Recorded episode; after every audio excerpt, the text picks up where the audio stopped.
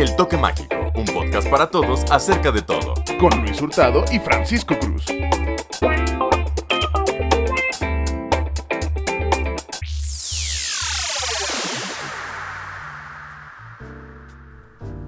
Hola, ¿qué tal gente querida? Como ya se los dijo nuestra intro, nuevamente bienvenidos a su programa favorito del Toque Mágico, con sus presentadores Francisco Cruz y Luis Hurtado. Perfectísimo. Perfectísimo en efecto. Antes, güey. antes, antes, antes de empezar con el tema de hoy, Ajá.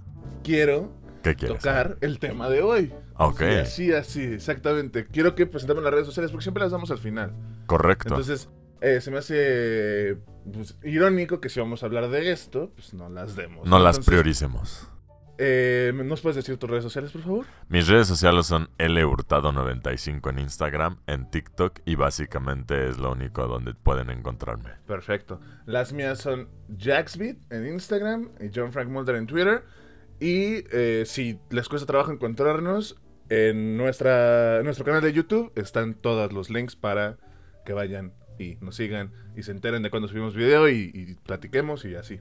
Entonces, Video y podcast. Bueno, en realidad es un podcast encima de un video, pero ustedes entienden. Y pues bueno, ahora sí, ya que platicamos esto, nada más recordarles que por favor sí vayan a YouTube a darnos su apoyo, ya que lo escucharon en Spotify. Nos ayuda mucho que vayan a YouTube, se suscriban, den la reproducción, den el like, comentario, todo lo que saben hacer. Entonces, ahora sí, Ahora sí. ¿cuál es el tema de hoy, Luis? Dinos. El tema de hoy, como bien lo dijiste, y si es que la gente no estuvo con los oídos perfectamente atentos para darse cuenta que son las redes sociales, pues se los repito. Son las redes sociales y me parece que es un tema muy interesante, muy fácil de identificar personalmente, una anécdota, una experiencia, en general identificarnos con el tema, ya que todos aquí, especialmente toda la gente que tenga la posibilidad de escucharnos, muy probablemente cuente con su acervo de redes sociales y por lo mismo entienda o se relacione de alguna u otra forma con respecto a las mismas. Porque yo creo que eso es lo de hoy con la gente de nuestra edad. Y es rara la persona que no las tiene en estos días. Sin embargo, claro que las existe. Pero no es de lo que vamos a hablar. Yo creo que hay muchas cosas positivas y negativas con respecto a todo lo de las redes sociales. Creo que hay muchas cosas que se pueden decir. Y hay un par de cosas que ya han dicho personas muy inteligentes al respecto. Pero a ver, ¿tú qué onda? ¿Qué opinas de las redes sociales con todo este pequeño prefacio que hice? Pues yo creo que las redes sociales son el oxígeno del día a día, ya en este siglo XXI.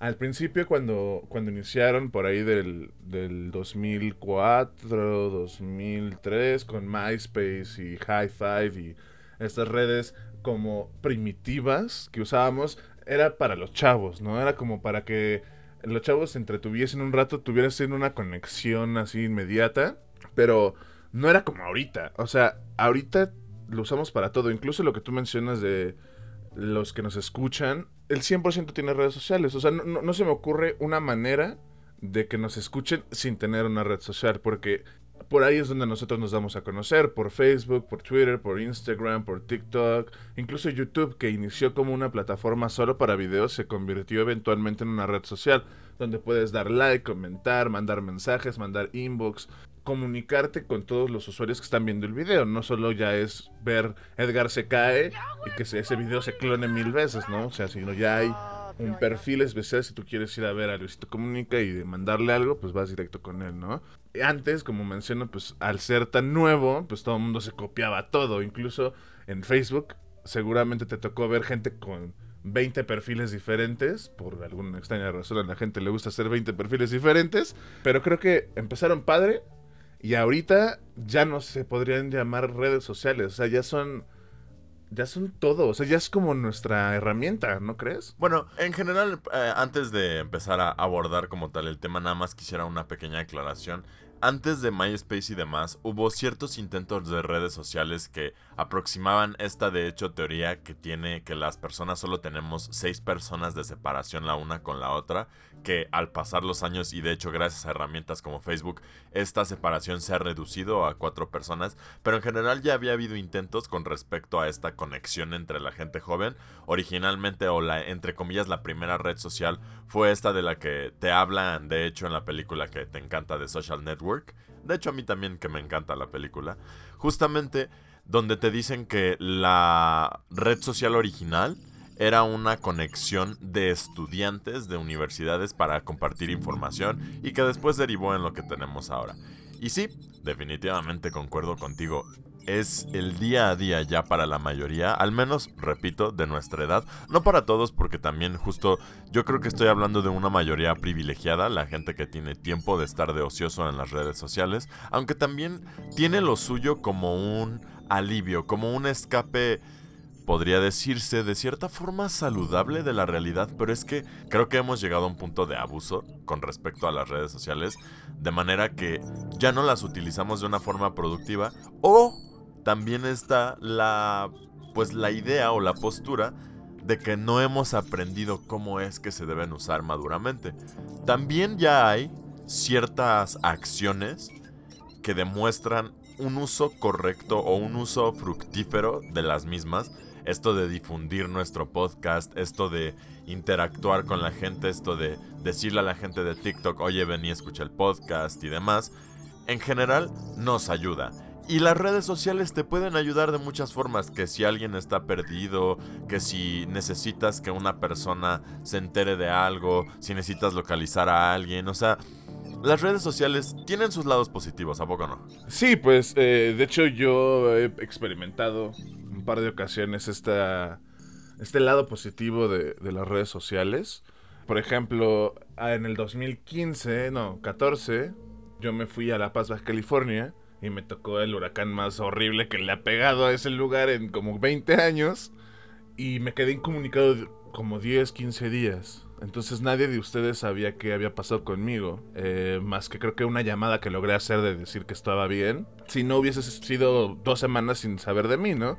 Pero que a pesar de que no tenía teléfono, había un café internet, así como lejísimos al que tenía que yo ir para poderme conectar justamente a Facebook y poder estar en comunicación con todas las personas de la ciudad, ¿no? Y poder avisar que estaba bien, o si necesitaba yo dinero, si necesitaba yo cualquier tipo de ayuda, podía mantenerme en comunicación gracias a Facebook. Y de igual manera, la gente no lo sabe, pero yo no conocí a mi papá hasta que tenía yo como 22 años más o menos. Y fue gracias a Facebook igualmente, ¿no? Yo encuentro a, una media hermana en, en Facebook y gracias a eso contacto a mi papá y gracias a eso conozco parte de mi familia de, otro estado, ¿no? De, de otra índole, de otra incluso cultura, de otra forma de pensamiento. Entonces es muy interesante como mencionas al inicio, esta teoría de que estamos conectados con seis personas y a su vez seis personas están conectadas con otras seis, un poco como en cadena de favores, y todos nos unimos al final, ¿no? O sea, incluso seguramente conocemos a alguien que conoce a alguien que conoce a alguien que conoce a alguien que conoce a Obama. Claro. ¿No? O sea, es, es muy chistosa esta red que se va formando. Absolutamente, y justo, bueno, ahí estamos hablando de los beneficios en el micro en una vida nada más, ¿sabes? O sea, en los efectos que a ti personalmente en positivo tuvo el tener redes sociales. Yo también podría hablar de mis grandes experiencias y las hermosas cosas que me ha dejado como conocer personas, e incluso podría decir que una computadora para jugar videojuegos, nuevos amigos, etcétera, etcétera, etcétera, y demás cosas muy disfrutables que han salido a partir de redes sociales, inclusive trabajo. Todo eso que estamos mencionando son cosas que afectan al microcosmos, son cosas que van directamente a afectarme a mí, a afectarte a ti, etc. Pero ahora, pensemos en las redes sociales como un fenómeno global que es lo que es y su efecto en el mundo y por lo mismo la, la capacidad que se tiene gracias a esto de destruir, por nombrar un ejemplo, la influencia de hackers rusos o bueno, entre comillas, la influencia, por si quieren ser escépticos al respecto, de hackers rusos en las elecciones norteamericanas la vez pasada. Con todo esto podemos decir que ahora las redes sociales se pueden utilizar como un arma y que hay gente, inteligentemente y maquiavélicamente, que ya las está aprendiendo a utilizar y que ya realmente se está encargando de utilizarlas con estos fines de manipulación, de tergiversación o de esparcir falsa información o incluso de esparcir información verdadera que parece falsa en general. Podemos decir muchísimo de la manera en que la información se propaga en las redes sociales. ¿Cuántas personas no habemos que compartimos un post sin leerlo realmente y nada más nos guiamos con el encabezado? Lo hablo en plural porque yo muchas veces lo he hecho y de repente lo he seguido haciendo, he tratado ya de no. Pero, o sea, justo, ¿tú qué piensas respecto a todo esto y todo el poder negativo que tienen las redes sociales? Creo que hubo gente que se dio cuenta de este poder y de esta influencia que tenían las redes sociales, sobre todo Facebook y, Twitter, y se encargaron de hacer un equipo para generar memes diario, memes sobre un tema en especial, poner el tema en, en la mesa y ponerlo además en jaque. O sea, digamos que si sale que Trump tiene COVID, esta fábrica de memes clandestina que está en un cuartito con 20 computadoras está generando memes todo el tiempo, tanto a favor de que Trump pueda ganar las elecciones eh, al respecto, como también en contra. Para entonces tener a la población todo el tiempo hablando de eso, todo el tiempo, todo el tiempo, todo el tiempo. Y como dicen por ahí, ninguna publicidad es mala. Ya sea que aparentemente suene como algo malo, si están hablando de ti, entonces es que estás haciendo algo importante, ¿no? Entonces, todos los memes que se generan todos los días y que nosotros vemos y que nos reímos y que compartimos y que por acá, que por el Facebook, que si por el WhatsApp, no nos, no nos ponemos a pensar que alguien hizo ese meme y que ese meme fue hecho con cierta intención. Y que muchas veces, a pesar de que a nosotros nos parezca gracioso, a otras personas probablemente no. Y es cuando regresamos, por ejemplo, al de violencia o al de Internet parte 1 el, no medir nuestras palabras o nuestro impacto en redes sociales puede derivar en una confrontación innecesaria con otra persona que no tiene nada que ver. No, no seguro te ha pasado, les ha pasado a los que nos escuchan que ponen un comentario en YouTube, le ponen un comentario a un amigo en una foto y no falta el que te dice, oye, ¿qué te pasa? Es que eso no va. O, oye, ¿por qué le hablas así? ¿Tú quién eres? No sé, cualquier, cualquier confrontación. Claro, una confrontación. Anónima, porque la mayoría de las veces es anónima. Y, se vuelve violento, ¿no? Y esto es después cuando se deriva en, ah, que sí, que tu mamá, que, ay, sí, que... y, y justo, perdón, aprovechando el hecho de, justamente como lo dices, de ser anónimos, para violentarse de una forma que probablemente en persona nadie se atrevería o muy pocas personas se atreven, porque ya en persona rara es la persona que de verdad se envalentona para andar siendo un cretino. Sí, yo he escuchado testimonios de varios comediantes que reciben hate en redes sociales, pero horrible, ¿no? De, sí, tu cara de piña con ojos de huevo y no sé qué. Y que en persona que sienten la mirada lasciva de la persona a la que están como que tomándose la foto o firmándole el autógrafo, pero son súper buena onda, son súper como gentiles, pero en el momento en el que el comediante se voltea a la espalda, así, p puto, o cosas así, ¿no? O sea, como el, el llevar lo que pasa en redes sociales a la vida real es raro, pero cuando pasa, creo que es cuando los legisladores, senadores y demás quieren poner una regularización en el Internet. Cuando, cuando se dan cuenta de que como mencionas, estamos empezando a entender cómo se manejan, a pesar de que ya llevan casi 20 años en circulación. A pesar de que ya no es algo nuevo, a pesar de que es algo que respiramos y que usamos todos los días, no sabemos usarlas. Claro. Muchas personas ni siquiera, te puedo apostar, saben todas las funciones que Facebook tiene. Sabemos. Yo dudo que sepas todo lo que hace Facebook. No, yo, yo cuando, cuando manejo la página de, de Facebook veo todas las funciones que te da y yo no entiendo nada. Y es cuando veo que salen trabajos y trabajos de community manager porque todo mundo usa esto para poder trabajar. O sea, creo que se volvió el currículum, el, currículum vitae de toda la gente en las redes sociales. Es tu, tu, tu plataforma para mostrar tu trabajo. Claro, sí se volvió incluso una forma de acreditarse, que creo que esa es otra cosa. La, le tenemos tanta credibilidad ya a las redes sociales o les hemos dado tanta importancia que en general nos creemos que todo lo que pasa en ellas es importante. O sea, estamos viviendo en una esfera en la que creemos porque justo yo, yo lo he visto constantemente como una paradoja. Es paradójico el hecho de darle tanta importancia a las redes sociales al grado mínimo o máximo de, por ejemplo, ser de esas personas que si ves a una persona conectada en sus redes pero sin contestarte los mensajes, te sientes con el derecho de ofenderte porque sientes que están ignorándote y, ser de esta gente que está como que checando la actividad de otras personas y todas estas interacciones de redes sociales, si le damos toda esa importancia, creo que es negativo, pero al mismo tiempo no podemos desestimar que la manera en que nos comportamos y que nos conducimos en las redes sociales es a su vez igual de importante y por lo mismo tenemos que tener mucho cuidado con cómo nos conducimos, qué es lo que hacemos, qué es lo que decimos, cómo lo decimos, más en especial en un mundo o en una época en la que estamos viviendo un entendimiento no solo con respecto a las redes sociales, sino en nuestra condición como sociedad y muchas cosas que antes nos parecían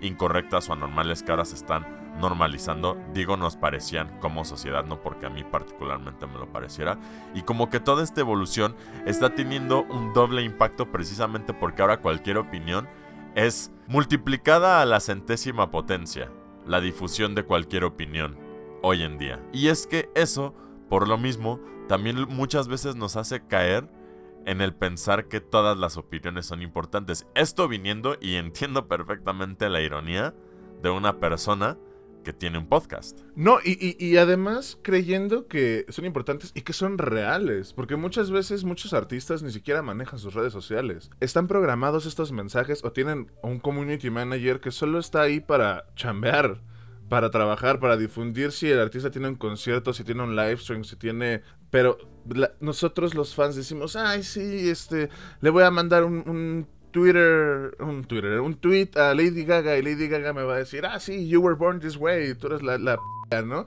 Y pues no, o sea, al final, imagínate, si nosotros, si tú, no yo, tú, que tienes, eh, vas para el medio millón de, de de seguidores en TikTok. De usuarios en, en, Twitter, digo, en TikTok. Te llegan muchos mensajes. Imagínate a gente como Luisito Comunica, como a PewDiePie, como a Kaeli, estas personas que tienen arriba de 30 millones, que es una cantidad que me parece cósmica, o sea, en números nos hemos ido acostumbrando. Cuando empezamos en negro y blanco, no sé si te acuerdas, hace 10 años. Sí, 3000 eran wow.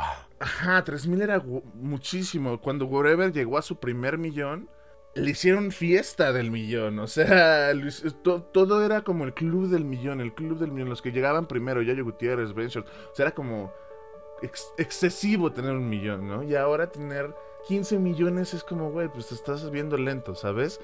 La, la rapidez con la que se aceleró la, la conectividad de las redes sociales nos llevaron a hacer un negocio. Y es cuando vemos que hay concursos que, ay, dame, necesito mil likes para ganar estos cosméticos, o es, necesito mil likes para ganar estas entradas al cine, o mil likes para estos juguetitos de Funko. Eh, se vuelve ya un negocio, entonces no puede ser posible que hay personas que no nos damos cuenta que nos están manipulando a través de Facebook y de Twitter y todo eso y nos ponemos a pelear. O sea, que, que, que, al no darnos cuenta que estamos siendo víctimas de un mensaje, además lo alimentamos. Y lo alimentamos mal. Ahí está primero una de las primeras cosas, creo yo, que se necesitan hacer en torno a madurar con las redes sociales y poder entender y dar un paso hacia adelante. Porque francamente no es que sean malas, es que el uso que les damos es el incorrecto, creo yo, o, no hemos alcanzado el máximo potencial que éstas pueden tener, porque repito, no es que sean inherentemente malas, no es que lo que puedas hacer con ellas sea malo, al contrario, yo creo que es maravilloso el hecho de poder conectar con gente, por ejemplo, haber conocido tú a tu papá gracias a estas conexiones, el hecho de poder encontrar información gracias a estas conexiones. El hecho de aventarte una risa excelente gracias a estas conexiones, porque también el humor que se ha dado a conocer de muchas personas gracias al Internet es muy chistoso, es muy apreciable y no solo eso, sino la difusión del talento, etc, etc. Y justo es un poco a lo que voy. Lo ideal sería que fuera el usuario el que configura su propio algoritmo, nada más que también es volver a lo mismo qué tanto la gente sabe lo que es mejor para sí misma. ¿Dónde se dibuja la línea de que, bueno, la gente sí debería tener la preferencia y su capacidad de elegir completamente intacta?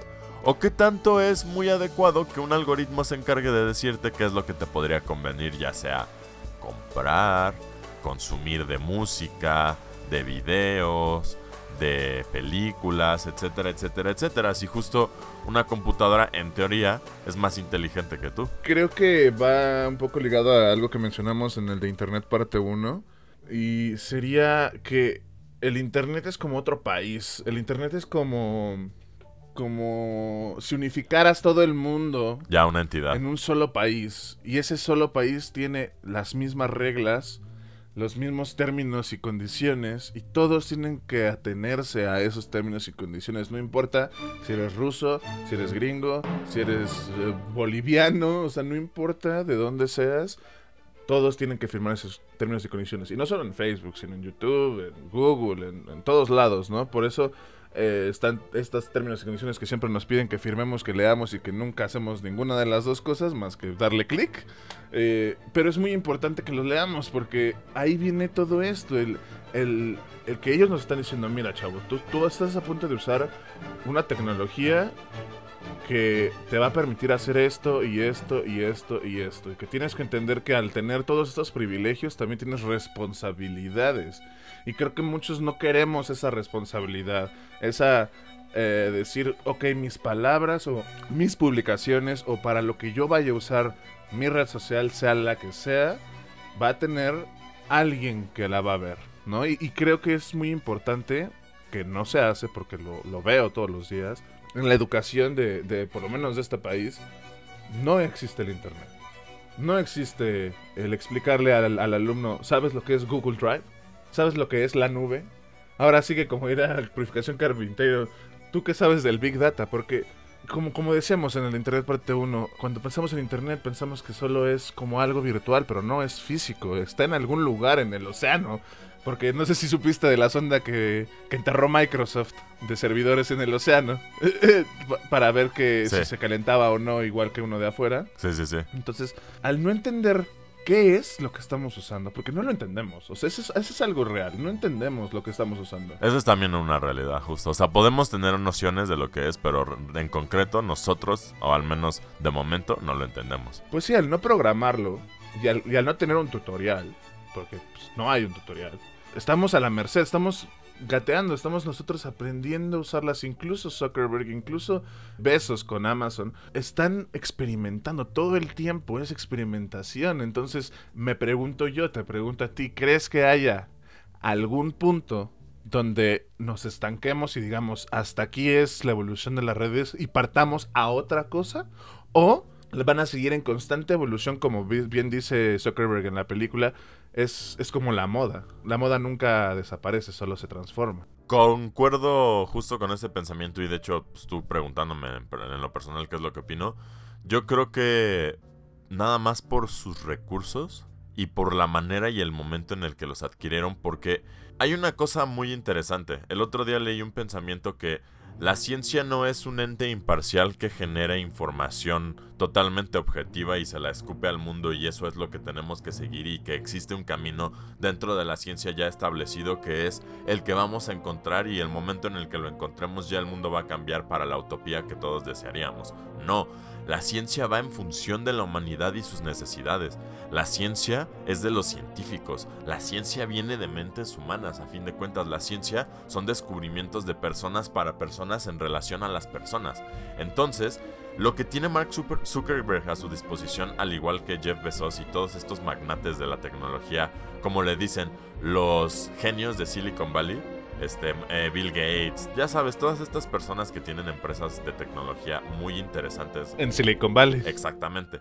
Todas estas personas lo que tienen a su disposición son algoritmos de recopilación de información, algoritmos de esto, algoritmos del otro, tal, tal, tal, sin un precedente legal que detenga su avance ni el alcance de hasta dónde pueden vulnerarnos, vulnerar la privacidad, etcétera, etcétera, etcétera, y todo lo que puedan hacer con ello, que puede ser desde lo malo hasta lo, lo bueno. O sea, ¿Qué fue lo que pasó con la audiencia, la auditoría de hace unos años? correcto, o sea, entre comillas, lo único que hacen al recopilar tu información, ahorita, hoy, en las consecuencias visibles, es que te hacen los anuncios adecuados a ti. tú te vas está a de dar miedo, cuenta, ¿no? Suju, sí, no, no, no, y esto es algo, una experiencia que es meme por todos lados y hasta podrás reírte y todo, pero luego hasta sí perturba el hecho de que haya cosas que no hayas conversado ni con tu madre, weón. Y de repente, algo que solo tú tenías en mente, te sale en un anuncio. Es muy extraño, porque justo me ha pasado que yo ni siquiera hago búsquedas en Google como de, oye, ¿cuánto cuesta una bicicleta? Nada, nada, nada, nada, nada y de repente, oye, ¿no quieres comprar este artículo? Te estarás interesado. Entonces puede ser que te escuche todo el tiempo, etc, etc. Y, a lo que voy yo con todo esto de las redes sociales, que es como una de las cosas en macro negativas que puede tener, es eso, o sea, en el futuro, porque no lo podemos predecir, ¿Qué es lo que se va a hacer con todos estos algoritmos? ¿Qué es lo que se va a hacer con toda la información que Mark Zuckerberg posee? ¿Vamos a evolucionar o Mark Zuckerberg va a tener las riendas del futuro y nuestros destinos solo por lo arraigados y lo adictos que somos a las redes sociales, particularmente Facebook y en general las famosas Instagram y demás, WhatsApp, que por cierto también le pertenecen. Eso, eso está muy cañón, ¿no? O sea, que se empieza a volver un imperio de redes sociales porque saben que eventualmente una va a chocar con la otra y para evitar conflictos económicos o de intereses tienen que comprarse entre ellos para fusionarse y poder hacer una red más grande, ¿no? Una palabra que estás usando ahorita mucho que, que creo que es importante que, que, que digamos que es porque suena un poco rara, eh, algoritmo.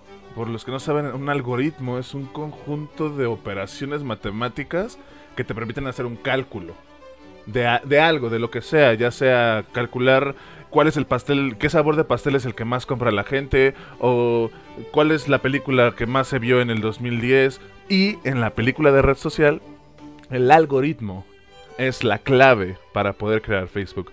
Porque eh, Zuckerberg tiene todo preparado, pero le falta una formulita matemática que tiene Eduardo Saverin. Y gracias a esa formulita, según la película, él da una aportación, ¿no? Es una de sus aportaciones que da a la plataforma. Ese algoritmo que nos permite elegir entre match y no match de Tinder, por ejemplo, o del primer Facebook que existió.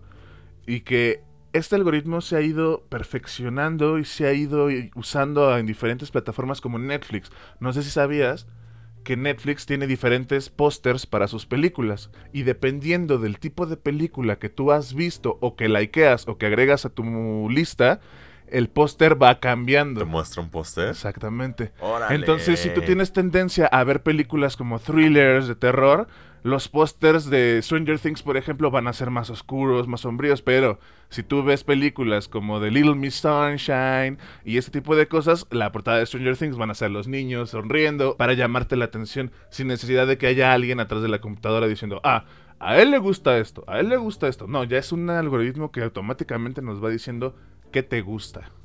Y eso Claro, y- da miedo. Da miedo porque muchas veces nos podemos terminar dando cuenta que las redes sociales y estas bases de datos saben más de nosotros que nosotros mismos. Y vuelvo a lo mismo.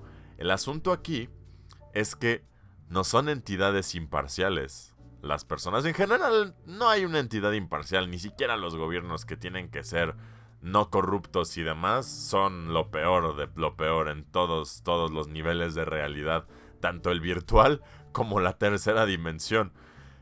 Y esto lo menciono específicamente porque, volviendo a pensar en estas redes sociales que saben lo que piensas de cierta forma, que conocen los sitios que visitas, las películas que ves, cuánto tiempo pasas viendo estas películas, etcétera, etcétera. O sea, todos estos son datos duros que estas empresas Tu historial pornográfico. Exactamente, y todos estos son datos duros que empresas tienen guardados en servidores y saben respecto a ti, saben hasta lo que te atrae en la cama. Y a lo que voy con esto, con toda esta premisa perturbadora, es, ¿es confiable la gente que está a cargo? ¿Seguirá a cargo la gente que en teoría debería estar a cargo? ¿O ya será una cosa que será tan poderosa que ya se habrá salido de control? ¿Estos datos estarán realmente protegidos? ¿O justamente pasarán hackeos todo el tiempo en Facebook de los cuales no nos enteramos porque entraríamos en pánico como sociedad? O sea, son muchas intrigas que pueden resultar muy alarmantes, pero que creo que no están descabelladas y que justamente si existe una razón para ponerse paranoico y apocalíptico en general, no sería por una cuestión de zombies, no sería por una cuestión de extraterrestres ni demás. No, no, no, yo creo que justo lo que podríamos temer es lo que justo vemos, tenemos en concreto y que sí está pasando. Y pues nada, o sea, justo es interesante ponernos a pensar hacia dónde se van a dirigir nuevamente. O sea, ya regresando a la pregunta que me hiciste, ¿hacia dónde va a terminar todo esto? ¿Qué va a hacer Zuckerberg o cómo se va a desenvolver todo lo que tiene Zuckerberg a su disposición? Contando también el capital que tiene para seguir creciendo. Porque como bien lo dijiste, empresa que le hace frente, empresa que ha comprado. A menos de que exista algún suceso, espero no profetizar nada malo, como lo que acaba de pasar este año con la pandemia, pero nos lleve a algo más tecnológico, como, como, un impulso electromagnético que fría los servidores de Facebook. Toda esta información, es lo que mencionan en Game of Thrones, la información es poder si tú sabes algo de alguien, puedes chantajearlo, puedes usarlo, puedes... Eres, eres, eres su jefe, eres, eres su dueño, porque ah, lo, desnudas más allá de lo físico, sabes cosas que a lo mejor esa persona no quiere compartir, muy íntimas, que lo avergüenzan, o, o que es una información muy, muy delicada. Por ejemplo, en mi aplicación del banco, ya me exigió la aplicación, así me dijo, güey, si quieres seguirla usando, tómate una foto. Tómate tu foto, tu reconocimiento facial. Y yo así como, pero yo no quiero que tengas mi cara. O sea, está bien que ya tienes mi dirección, mi nombre, mi cuerpo, mi toda mi información para poder hacer lo que quieras conmigo. Además, quieres mi cara. Y eso me recuerda también un poco a, a una película que me gusta mucho que se llama The Crucible o El Crisol, creo. El Crisol. Que está basado en una obra de teatro que es con mi actor favorito Daniel Day-Lewis. En el final lo hacen firmar una carta donde él está vendiendo a sus amigos, que, está, que está asegurando que sus amigos hacen brujería para él poderse salvar. Y cuando le dicen, ok, este, pues firma, él firma, pero él se quiere quedar con el papel, ¿no? Él dice, no, pues dámelo, o sea, porque este papel lo vamos a pegar en la plaza para que todos vean que tú, que tú estás denunciando a estos güeyes. Y entonces él dice, es que no, me estás quitando mi nombre. O sea, si me quitas mi nombre, me quitas mi identidad y yo ya no soy nadie. Entonces las redes sociales hacen un poco eso. Te, deshumanizan, te quitan un poco tu esencia para exhibirla al mundo y que todo el mundo sepa quién eres. Y lo peor de todo es que todos creemos que los perfiles que vemos son lo que la persona es. La persona real, claro, justo. Si la persona va de viaje, ah, es que esa persona se la vive de viaje oye, no, o sea, ¿sabes? Claro, claro, tenemos justo una concepción de que lo que vemos en las redes sociales, esta magnificación de la gente, y creo que yo soy un gran ejemplo de ello, sin ser payaso, o sea, me he dado cuenta que muchísima gente cree que soy una persona totalmente diferente a lo que realmente soy, solo porque en TikTok me veo de una forma, pero es que yo creo que ahí ese es otro de los puntos donde podríamos empezar a entender la maduración en torno a, a las redes sociales. No utilizarlas como una segregación o como una partición de la conciencia o de nuestra identidad, sino más bien como un avatar, una extensión de nosotros. Busquen lo que es la palabra avatar, es un término muy interesante. Prefiero que ustedes lo lean para que se den cuenta lo bonito que es. Y pues eso, o sea, que no se vuelva una segregación, sino una incorporación, pero que al mismo tiempo no sea parte de nosotros, que no seamos adictos, porque creo que ese es otro de los grandes peligros, el tiempo que invertimos en las redes sociales. Invertimos por no decir perder todo el tiempo que podríamos hacer. O sea, estas equivalencias perturbadoras que la gente te hace de si todo el tiempo que pasaras en Facebook lo invirtieras leyendo, te terminarías leyendo una enciclopedia cada año y cosas de ese estilo, ¿no? O sea, que cuando te das cuenta sí es como de órale, sí debería dejar las redes sociales, pero te dan cierta endorfina inmediata, ya comprobado científicamente, que por lo mismo no lo puedes evitar. Entonces, no sé.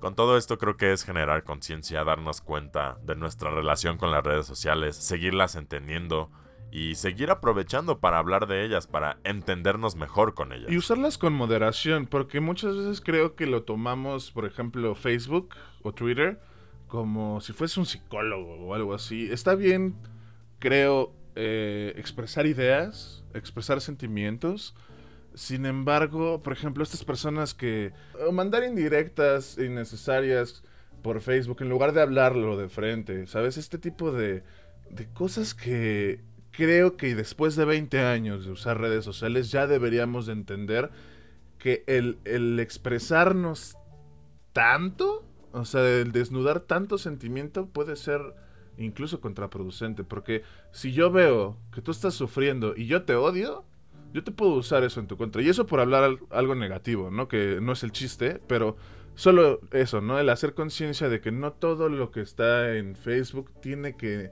que estar ahí. ¿No? O sea, también nosotros tenemos que tener una medición de lo que publicamos. Y nada más rápido, ahorita que dijiste que busquen lo de Avatar, pero ¿qué Avatar? Porque eh, busquen Avatar en la Real Academia Española, porque si buscan Avatar así directo en Google, les va a salir Avatar película, Avatar serie de televisión. Y no es ninguna de esas dos las que Luis quiere que ustedes lean, ¿no? Pero eh, no sé qué opinas, creo que podríamos seguir. Podríamos seguir. Yo quiero seguir con una pequeña cosita nada más como la evolución. Bueno, antes que nada, creo que la audiencia se podrá dar cuenta que somos, aparte de medio maquiavélicos, paranoicos, por nuestro, por los lugares a donde se va nuestra mente para hablar de las redes sociales. Como que sí nos da miedo, nos da, nos provoca ñañaras, nos da algo. Y en general como que se nota nuestra ligera adversión con ciertos temas al respecto. Por ejemplo, esta inmadurez y, y la sobreexposición y demás. Pero pues también yo creo que eso es cosa de cada quien. Yo creo que también se vale muy cañón el administrar tus redes como te venga en gana y como tú las entiendas. Y lo que yo quería decir justamente es lo interesante que ha sido también la evolución de nosotros en torno a ellas, junto con ellas evolucionando. ¿Cómo es que Facebook permitía estas cosas antes y estas no ahora? Cómo es que Twitter permitía esto antes y ahora YouTube. no. Instagram lo mismo, YouTube lo mismo, etcétera, etcétera. La manera en que el copyright se ha vuelto muchísimo más atento y en general se ha vuelto mucho más adverso con la manera en que castiga a los usuarios, la censura. No sé si te conté. Dime. Yo quise, cuando empezamos el podcast, yo quise hacer una publicación diciendo en nuestra página de Facebook, que por cierto también danos like en la página de Facebook como El Toque Mágico Podcast, así lo pueden encontrar, hice una publicación diciéndole a los usuarios que ya estaban en esa página que habíamos cambiado de nombre, que habíamos cambiado de Somos Negro y Blanco a El Toque Mágico, y Facebook me bloqueó la publicación por decir negro y blanco. Negro y blanco. Claro, o sea, por hacer alusión a que sí eran unas personas negro y blanco. Y, y, pues sí, o sea, la verdad no me habías contado, se me hace ridículo y pues sí, o sea, no solo esos han sido los cambios, sino cómo han evolucionado también en torno a los dispositivos de hardware, cómo Instagram soporta mejores fotos, cómo hay más acceso para que sea más fácil subirlas, cómo Facebook ahora tiene para subir videos, tal, tal, tal, cómo puedes hacer esto, puedes hacer lo otro. Me acuerdo perfectamente cómo antes los memes no se compartían en páginas de memes, sino que era una página que era el nombre del meme, como de yo también me lavaba las cucharas y me mojaba la playera. Yo también. Yo tengo un par de páginas. Justo, y, todavía seguirán existiendo. Y después los inteligentes que tenían muchos likes en esas páginas le cambiaron el nombre y evolucionaron a páginas que después tuvieron muchos likes. O sea, yo supe de muchas personas que astutamente hicieron eso. Las redes sociales han generado trabajo, han generado existencia. Son una empresa, de hecho, billonaria. Creo que, si no me equivoco, la, la institución de las redes sociales, solo de los influencers hizo 2.7 billones de dólares en el año del 2019. Decreció por el coronavirus y todo esto, pero en general es una industria, solo la de los influencers, que vale mucho la pena. Eso sin contar la industria de los anuncios en línea, la industria de los comerciales, la industria de la compraventa. Yo creo que un futuro también interesante, ahorita que estábamos hablando de estos como eh, estos futuros hipotéticos, se me ocurrió que otro sería si se fusionara Amazon con Facebook. Pues eso ya está. A mí, a mí me salen muchos anuncios de Amazon en Facebook. Sí, ya, ya, ya deben de tener su alianza. Ajá, no, no creo que sean eh, aliados en la plataforma como tal, pero sí en los anuncios. Porque pues cualquiera se puede anunciar, ya sea en un lado o en el otro. Entonces, seguramente eh, tienen un convenio ahí medio raro donde todos ganan, al final de cuentas, como lo haría John Nash. Que por cierto, si no han visto esa película, vean Una mente brillante, donde les explican muy bien el todos ganan. Y, pues sí, yo creo que son muy importantes, en resumen, para concretar esto, son muy importantes, son muy peligrosas, son yo creo que el futuro de la comunicación en los siguientes 20 años, pues hay que saberlas usar, ¿no? Como las usamos en el terremoto de hace unos cuatro años, hay que usarlas para el bien, aunque no podemos evitar que también la usen para el mal. Esta grupo selecto de personas que quieren dominar el mundo, como lo dijimos en teorías conspirativas, que seguramente van a usar esa información en algún punto. Pero pues, eso ya será otra historia. Pero pues habrá que ver. Yo creo que quedará jugo suficiente para seguir hablando un poco más de redes sociales en general. Eh, ligarlo a otros temas. Ahorita, por ejemplo, se me ocurre el tema de los ads, de los anuncios como tal. Todo lo que hacen, la industria que hay detrás, etcétera, etcétera. Y pues bueno, de momento los dejamos con este saborcito de boca que seguro es delicioso. Porque escucharnos estoy seguro que lo es. Nada, es cierto, no es cierto. No, esperamos que les haya gustado como siempre este programa. Ya saben que los amamos, ya saben que aquí estamos haciendo esto para 10, 20, 200 mil personas, 2 millones las personas que nos quieran escuchar. Esperamos que las redes sociales sean suficientes para poder seguir difundiendo el toque mágico hasta los confines del universo de habla hispana y poder llegar lejos, lejos. Y si a ustedes les gusta el toque mágico, apóyennos compartiéndolo, apóyennos dándole manita arriba, comentando que YouTube se dé cuenta de que somos una comunidad de toqueros mágicos. Y pues yo creo que eso sería todo por el día de hoy. Yo soy Francisco Cruz. Yo soy Luis Hurtado. Y nos vemos en la próxima emisión del Toque Mágico. Bye. Bye.